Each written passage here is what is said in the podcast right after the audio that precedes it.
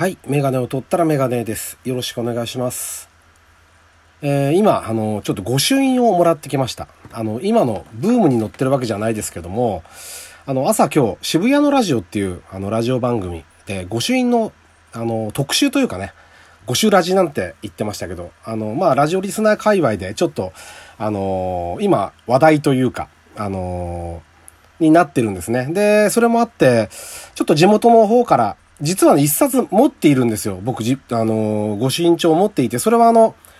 毎年、神楽坂に、東京の、に行く用事があって、そこの赤城神社ってところで、あの、とっても、み、一目見て気に入ってしまった御朱印帳があって、それだけ持ってたんですね。それ3、4年前に多分、29年だったかな、平成。に、えっと、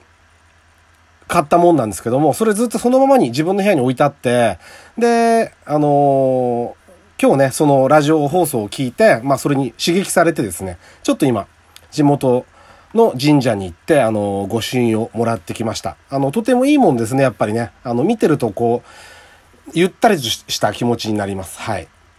で、まあそれを思い立ったのも、なんでかっていうと、ちょっと、まあ今回、今日、急遽、あの、時間があったので、今、慌ててというかね、時間をちょっと作ってや、あの、こう配信することにしたのは、あの、今、スパフランコルシャンっていうベルギーですね。で、F1 のレースをやっています。で、それの、えっ、と、まあ、サポートレースというか、いう形で、その一つ下のカテゴリーですね。F2 っていうカテゴリーがあるんですけども、そこで悲しい事故がありました。はい。で、ちょっとその話をね、しようと思ってます。えー、モータースポーツと事故っていうのは切っても切り離せないんですが、えーな、ならば我々はどういうふうにしてその、うん、レースと向き合わなければいけないのかっていう、ファンとして。あの、そんな、そんな話をちょっとね、あの、急遽、しようと思います。はい。えっ、と、第68回ですね。ラジオ2メガネ始めたいと思います。よろしくお願いします。はい。で、えっとね、まだ情報が完全に多分できていないのと、えー、僕もちょっとね、今、あの、話す順番とか何も考えないで今ちょっとやってるんで、ちょっとバタバタするかもしれないんですけど、えー、っと、今朝ですね、あの、ツイッターで知ったんですけれども、F2 スパフランコルシャンで事故があったと。で、えー、高速コーナーなんですね。オールージュっていうものすごい有名な直線から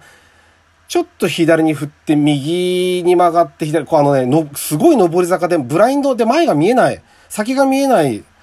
えー非常にチャレンジングなコーナーなんですね、そこは。で、もう名物コーナー、あのと、すべてのレーシングドライバーがみんな、最もチャレンジングだっていう、あのーコーナーですね。で、そこで、あの、アントワーヌ・ユベール選手っていう22歳の選手が、えー事故で亡くなりました。はい。えーえーもうな、なんていうか言葉があんまりこう、難しいんですけども、あの、まあ、3台で絡んだ事故だったようです。はい。あの、映像も一部、まあちょっと見たんですけども、うん、かなりひどい事故でした。はい。あの、で、なんていうかな、その、うーん、まあ、スピード自体も、そこのコーナーっていうのは、ほぼ全開で行くとこなんで、あの、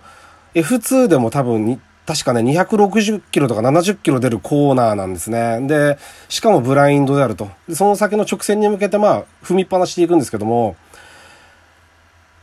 真横からつ、えっ、とね、壁にぶつかってコースに戻ってきたところを真横からぶつかったっていう感じです。後続車が。はい。で、まあ、このドライバーですね、亡くなったフランス人のドライバーなんですけども、あのフランス出身、フランス人だと思うんですけども、GP3 っていうその1個 F2 の下のクラスで、えっ、と、チャンピオンを取ってまして、今年も F2 で2勝してるんですね。ポールトウィンだったと思うんですけども、2勝していて、で、F1 チームのルノーっていうチームがありますよね。あるんですけども、そこの所属なんですね。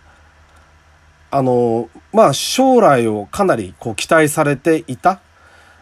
うん、あと、まあ来年はちょっと難しいと思いますけど、まあ、あと2、3年のうちには F1 全然あある、あり得る、えー、っと、ドライバーだったわけです。で、が22歳で亡くなってしまったっていうことを、まず受け止めなければいけない。もうそれは本当にご冥福をお祈りしますとしか、こうなってしまった以上言えないのが本当に残念なんですけども、あの、えっとですね、もうこうレースをね、やっぱりこう、30年ぐらいですか？大体僕で見てるんですね。で、えー、事故な、事故、事故はもう山ほど見てきたし、うんと、それによってまあドライバー生命が絶たれる場合もあったし、うん当然亡くなってしまった人もいっぱいいました。バイクも車も含めば、含めれば、本当に若い才能がたくさん散っていったりしたのを、こう、見てきました。で、まあ、特にね、皆さん多分思い浮かべるのはアイルトン・セナ1994年の事故だと思うんですけども、あの時も、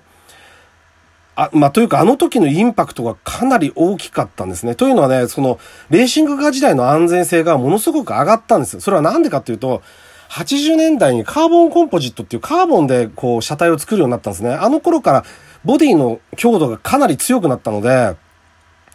あのー、まあ、86年に一人テストで亡くなってますけど、F1 だと。その後にこう死亡事故がなかったっていうのは、あのー、まあ、F1 は安全だっていうふうに言われてたんですね。だって、昔はシートベルトも知らなかったんですから、それこそ。シートベルトはね、た、確かですけど、私の記憶が確かだったら、えっと、シートベルトは救出するときに、邪魔だっていう理由だったと思うんですよね。あの、何が怖いってやっぱり昔は火が怖かったので、大体ぶクラッシュして、で、まあ、あの、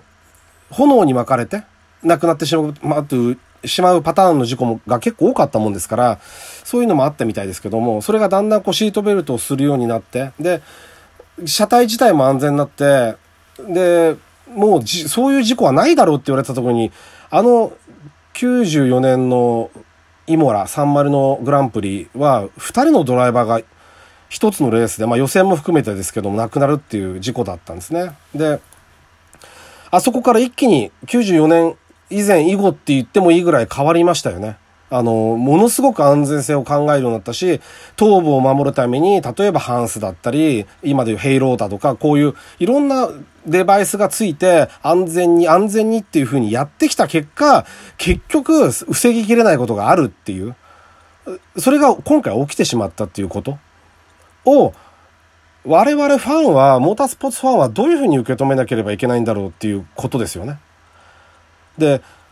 じゃあね、危ないからやめた方がいいって。でもそれって暴論ですよね。だって、スポーツってのは、だって格闘技もそうですけど、完全に安全な、誰も怪我しない何も事故がないって言ったらな、スポーツなんか何もできないじゃないですか。だからといって、レースが特に危険で、命を落としてもおかしくないっていうことがいいとは思わないですよ、全く。でも、なくしてしまえばいいとか、って、あの、いうのは暴論だと思ってるし、例えば、うんと、今回だったらこう、あと、その、特定される、ある程度危険なコーナーっていうのがやっぱあるんですね、サーキットにって。ベルギーのスパっていうのは古いコースなので、鈴鹿なんかもそうですけども、だから安全に安全にこういろいろこう工夫を重ねて改修工事をしてたんですけども、やっぱりね、ベルギー、スパはその、オールージュっていうコーナーは非常に名物コーナーで、みんなドライバーがあそこはチャレンジングだっていうところなんですね。で、セナの事故の時はあそこが危ないっていうんで、パイロンかなんかを立てて緊急人試験員かなんかにしたんですね。で、やっぱその時も賛否両論分かれたんですよね。それが果たしていいのかっていう。チャレンジングなレースが見られない。でも命は当然大事ですよ。事故なんかあっちゃいけないです。だからといって、じゃあ、レースがつまらなくなってしまったりとか、そのずっとせめぎ合いなんですよ。安全を取るのか、だって、そしたら、もうスポーツ全部 e スポーツになっちゃいますもんね。そ、そしたら。一番安全で。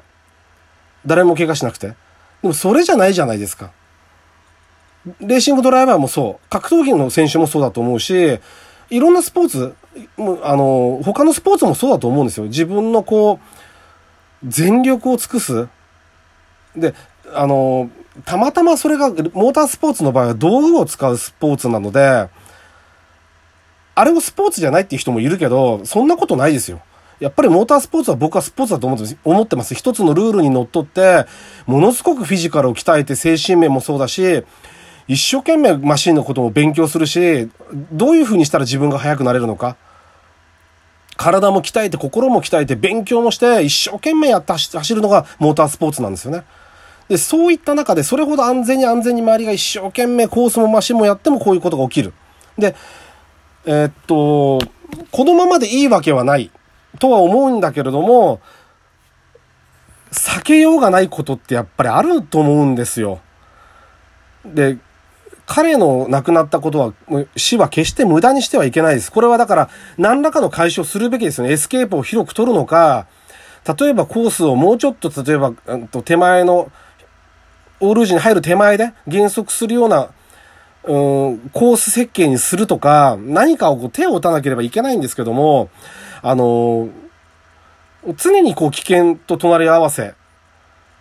であるということをやっぱり改めて思ったし、あの、このことを忘れてはいけないなっていうことですよね。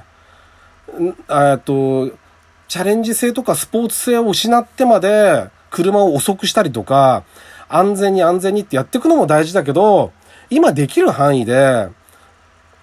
今のその例えば競技のレベルを維持し、維持しながら、